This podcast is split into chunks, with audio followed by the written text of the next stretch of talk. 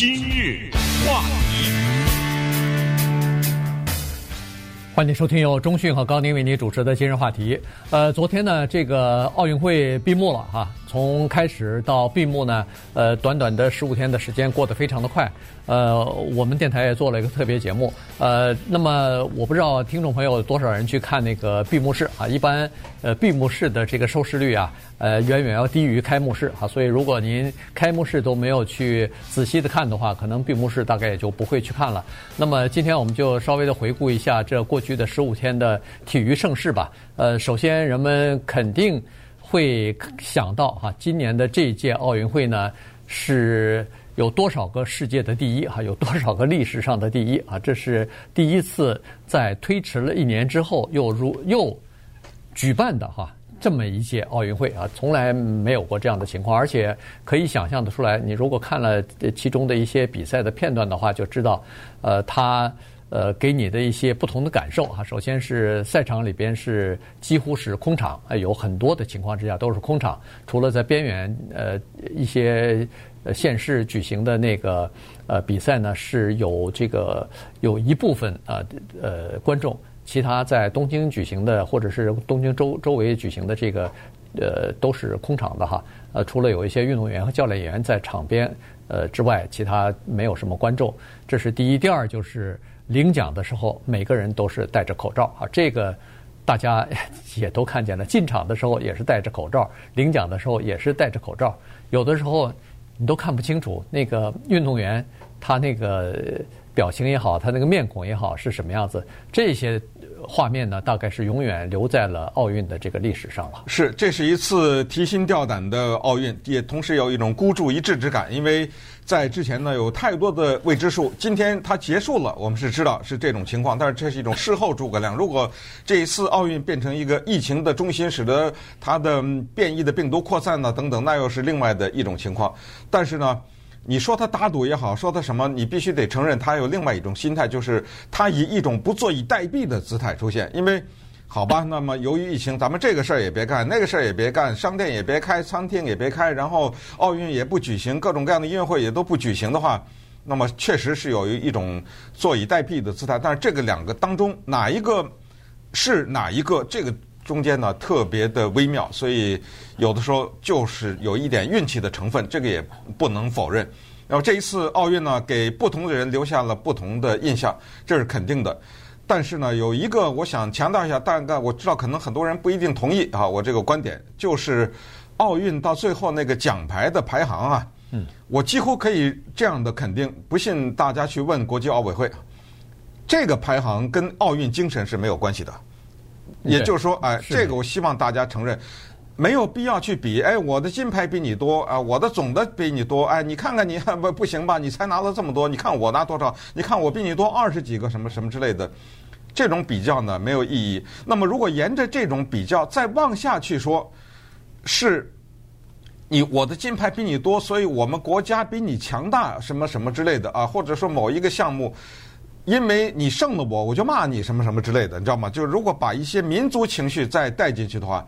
那就是更违反奥运精神了。具体的项目当中有哪一些争执，那个没问题，我们交给专业的人去评判。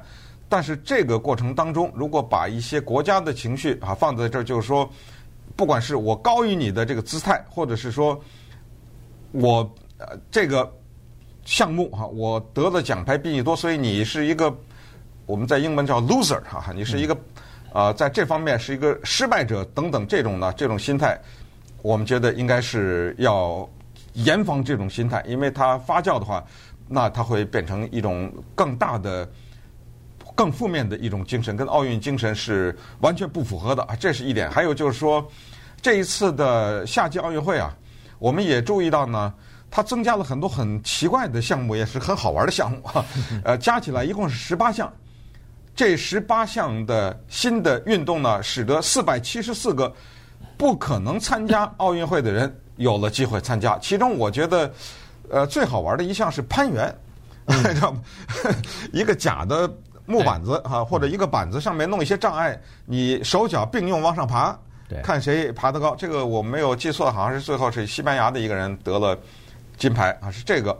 这个很有意思。还有就是冲浪，这是一个新的项目；滑板，这是冲的新的项目；还有空手道，对，这些都是新的项目，就不不一一列举了。有一个项目呢，叫棒球，曾经是，后来呢，在韩国的奥运会以后把它拿掉了，现在又回来了哈。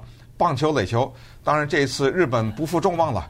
日本在他的国土上面把棒球的金牌拿去了啊，这个也是这一届奥运会的一些大家可以谈论的点吧。嗯，对对，呃，其实，在奥运会开幕的时候，我们讲这个事儿的时候呢，就曾经说过哈，说这次的奥运会呢，恐怕最后结束的时候，看它是不是成功，就要看能不能够成功的抑制住呃病情的扩散啊，这个 就是病毒的这个扩散。那么，尽管在奥运期间有零星的。呃，这个运动员或者是工作人员感染，呃，进行隔离，然后有的这个运动员失去了比赛的资格，没有办法了哈，因为要隔离。好像一共二十九个人。对，嗯，然后再加上，呃，东京的整个的疫情是确实是出现了越来越高的这个情况啊，每每天的新增加的病例也逐渐的升高等等，但是总体来说呢，在运动场里边的这个疫情控制的还是。算是相当不错的哈，所以从这个意义上来讲呢，应该算是成功的哈。它整个的举办的，对对，就是不失败就是成功，没错没错。它没有大面积的爆发，不出事就是成功，其实就是成功了哈。所以，因为你仔细想想看，确实是不容易哈。就是呃，在这样的一个疫情的情况之下，你只你原来是以为说啊，日本的民众大部分一开始是坚决反对的，就是在开幕前。大部分的民众还是反对在日本举办这个冬季奥呃这个呃夏季奥运会的，这是第一。第二呢，就是呃从电视的转播上来看，实际上当初就说了，说国际奥委会也好，日本政府也好，为什么不愿意取消？主要是因为这个经济方面的原因哈。在这次的这个呃疫情期间举办奥运会呢，更凸显了这个经济的因素了，因为呃毕竟是在。呃，转播方面呢，有大笔的收入哈，但是转播的情况呢，在日本还好，因为这它是一个主办国嘛，所以大家尤其呃不能到现场去看，所以在日本没有时差看这个电视转播也好，这个现场的串流平台也好呢，还算收视率还可以。但是在美国，不，但是在日本有一个不可思议的情况，就是它的收视率不如一九六四年啊，哎，一九六四年也是东京奥运会，但。一九六四年的那个时候的电视的收视率要高于现在，对，这个是可以，这个是可以理解的。第一，一九六四年算是第一次啊举办；第二，那个时候只有一个呃办法看奥运，就是电视，对，没有网络，对，没有网络。现在手机啊、网络啊，它肯定是分散了很多的这个电视 电视的呃观众的啊。所以呢，在美国的情况就更加糟糕了。美国因为差了这么多时间哈，这个时差。十四十三个小时吧，大概是，所以再加上你第二天早晨比赛结束完了，第二天早晨一睁开眼，网上什么都有了，结果都结果都出来了，然后一知道结果你就知道，尤其体育比赛，一知道结果以后，你再看那个的兴趣马上就大幅的下降。再加上，如果你呃这个没有家里头不没有订什么电视啊之类的，有很多东西都是看不到的。对，呃对，所以呢，当然在这一次呢，NBC 它也不遗余力的推出它的那个 Peacock 那个呃串流平台哈，所以呢，呃尽管收视率是比二零一六年是下降了，据说是差不多快下降了百分之五十了，嗯，但是。呃，NBC 还是觉得也还是在他们的预估范围之内哈。原因就是本来他就认为这次的奥运会要没有现场的观众啊什么的，可能收视就不是特别好。但是呢，他不失时机的推出他的这个串流平台了。当然，他现在还没有公布说在奥运期间有多少人订阅了他的这个串流平台。但是想必大概是有一些数字吧，因为他们确实精心准备了七千个小时的。电视和串流的各种各样的这个比赛的实况和比赛的这个场景啊，所以有很多喜欢体育和喜欢奥运的朋友，大概必须要订了这些东西才可以真正的看到。对，这次奥运会呢，新鲜事儿也挺多啊，有机会也跟大家等一下稍微再聊一聊。你比如说，有诸多的第一当中有第一个变性人啊，对，对不对？呃，就是男变女的，这有这种情况。这一次。到了二零二一年了，居然还有人叛逃呢！对 你说还有这种事儿？一个运动员他叛逃了，呃，从东京就跑到波兰去了，你知道吗？哎、呃，然后人家波兰说我还接受了白俄罗斯的一个跑步运动员，呃，这些事儿呢都是挺奇怪的。那么稍待一会儿呢，我们就来把我们个人的一些印象比较深的、印象比较深的一些发生的一些事情吧，也跟大家分享一下。话题，欢迎继续收听由中讯和高宁为您主持的今日话题。这段时间跟大家回顾一下，在过去的十五天举行的东京奥运会。好，这个呃，现在呢，回过头来看呢，很多事情啊，呃，都变得 非常的清楚哈。因为在事先你并不知道这个结果嘛，所以当时做的决定啊什么的，你现在回过头去看，有的时候就是可以呃评论出来东西的。你比如说，到底是不是应该举办这个呃奥运会？这个是众说纷纭哈，但是现在看来呢，似乎是它起到的呃积极的作用啊，呃比那个消极的要大一点哈，所以现在人们都在说，我看那个《纽约时报》的一篇评论文章写得很好，他是说这次的东京奥运会从某种意义上讲有点像叫做体育真人秀，他就是说大家都在电视面前，也没什么观众，在电视面前。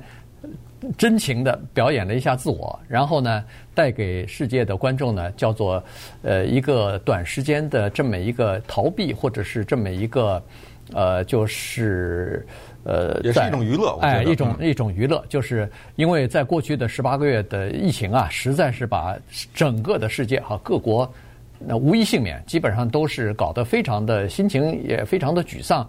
需要一些，呃，需要一些像体育盛会这样的东西哈、啊，体现体育精神，体现这个呃突破自我的这样的这种呃运动呢，来提升一下大家的大家的这个兴致吧，来提升一下大家的情绪，否则的话情绪都非常的低迷。所以呢，这个无疑是起到了这样的一个作用。但是就东京奥运会举办的时候，选择是东京最热的这几天举办呢？这个大家的反对的意见可能就多一点了。原因就是为什么会选择呃，比如说是七七月二十几号一直到八月五号，呃不八月八号结束，这是东京最热的时候，而且除了温度高以外，还特别的潮湿，特别的闷热，以至于最后的那个田径比赛和好几场足球比赛都临时的改变时间了，不能再。大白天、大下午的踢了，要要挪到稍微凉快点的时间去踢啊！所以呢，这个呃，人们现在才知道哦，原来他安排这段时间是为了当时定的时候是为了要获取最高的叫做电视转播权的收益啊！这个这个时间是美国的职业比赛全部停止的时候，是世界其他的地方大赛。都没有的时候，你不能跟美国的 NBA 什么的，呃，或者是 baseball 就是棒球比赛，呃，冲突啊！你不能跟什么高尔夫球的或者说网球的国际大赛在冲突啊，或者是世界杯足球赛什么的，呃，欧洲杯冲突。那些时候，东京固然凉快，但是问题收视率一下减少了。对，而且说实话，人家那些比赛不配合你啊，说啊哎呀，因为你有奥运会没，我推迟。呃，对对啊，人家说对不起，我。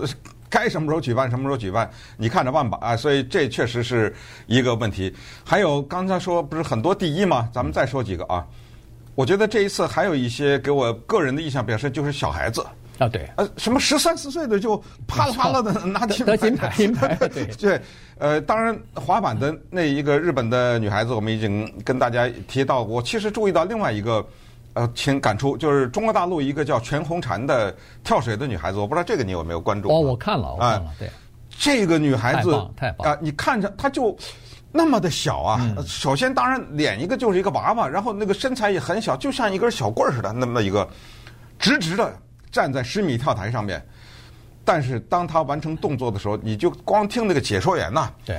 都说不出话来了，哇哇的在那叫啊！对，没错。然后啪啪的拿那个十分呐，这个就是在奥运史上都是罕见的，一次十分，两次十分，他不是一个裁判给评判给十分，是个个给十分。对，他得了两个，两次跳水得了一共七个裁判，两次得了七个十分啊！对，这个在有史我忘了，呃，好像是两次。嗯在我看了他整个的这个比赛，对，在。这个在奥运的历史上还从来没有过。对，呃，所以这个是不呃不可思议哈。关键就是她背后还带着故事啊，就这么一个十四岁的女孩子，她七岁开始跳，跳了七年啊，然后在来奥运以前呢，是各种其他的比赛，当然冠军拿到手软了啊。她就是说她有这个能力。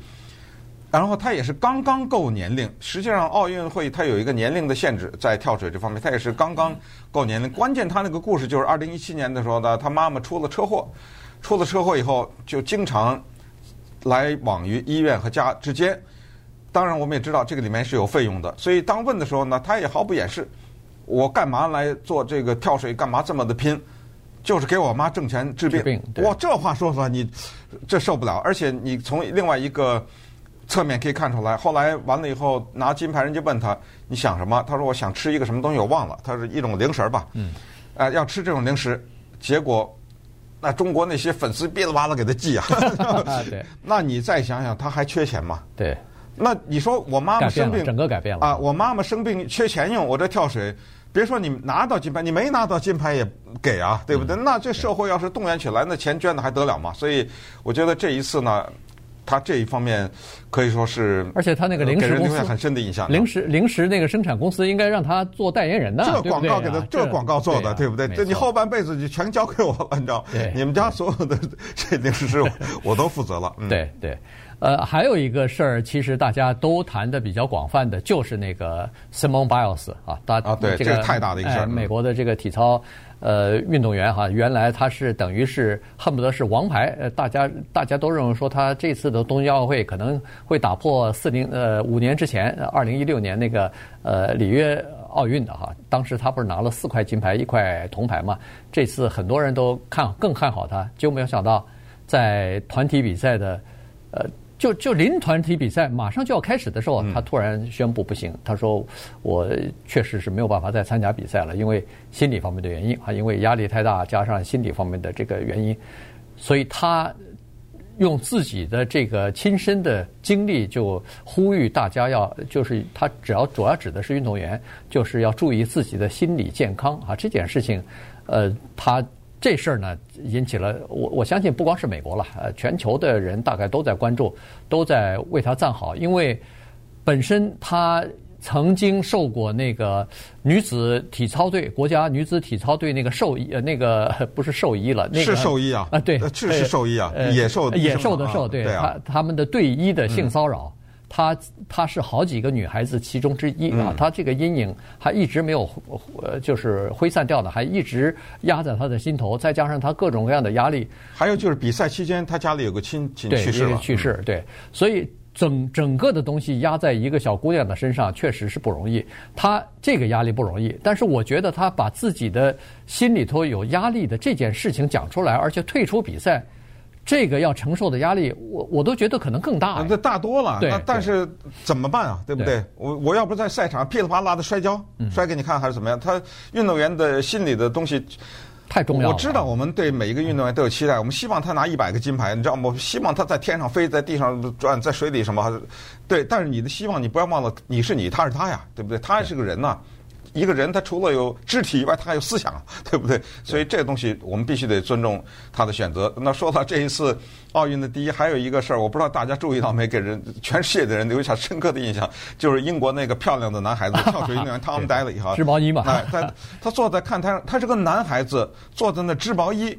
一会儿织大的毛衣，一会儿织小的，最后他给拿到金牌，他是双人跳水嘛？啊，太漂亮！那个双人跳水跳的真棒极了。他个人也拿了一个十米的跳台的冠军。对，金牌。对，他给他那个金牌啊，织了一个漂亮的小口袋，用毛线，一边是英国国旗，一边是日本国旗，拿出来给大家看，不大不小，正好把那块金牌放进去，这太可爱了。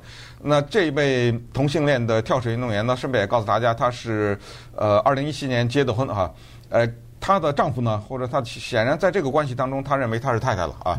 呃，她的先生呢是那个 Dustin Lance Black，也这个也顺便告诉大家，这是美国好莱坞的一个著名的电影导演和电影编剧啊。他呢是二零零九年写的那个电影《Milk》，是讲旧金山的一个湾区的一个市议员同性恋市议员被杀害的这个故事，让他夺得了奥斯卡最佳原创剧本奖，所以他是一个美国的呃好莱坞的一个名人。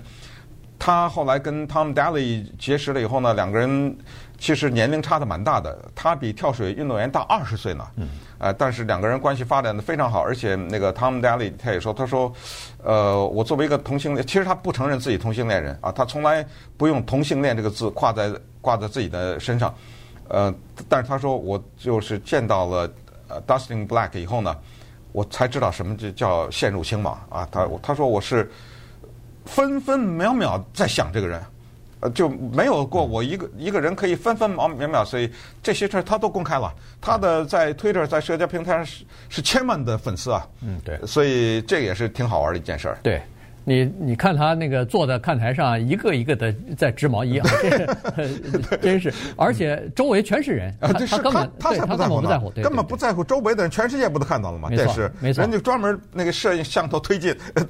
往他那个上面，呃，没错，没错，对着他拍，他是他是非常呃神情自若的在织毛衣啊，而且他自己也说了，这个是他第一是可以放松心情啊，第二呢就是他喜欢织各种各样的东西。刚才你说的是织了一个奖奖牌的那个罩儿，对，他还给他家的那个小狗织了个织了个外外套，外套，对。对对对，所以他各种各样的东西都可以织，所以蛮有意思的。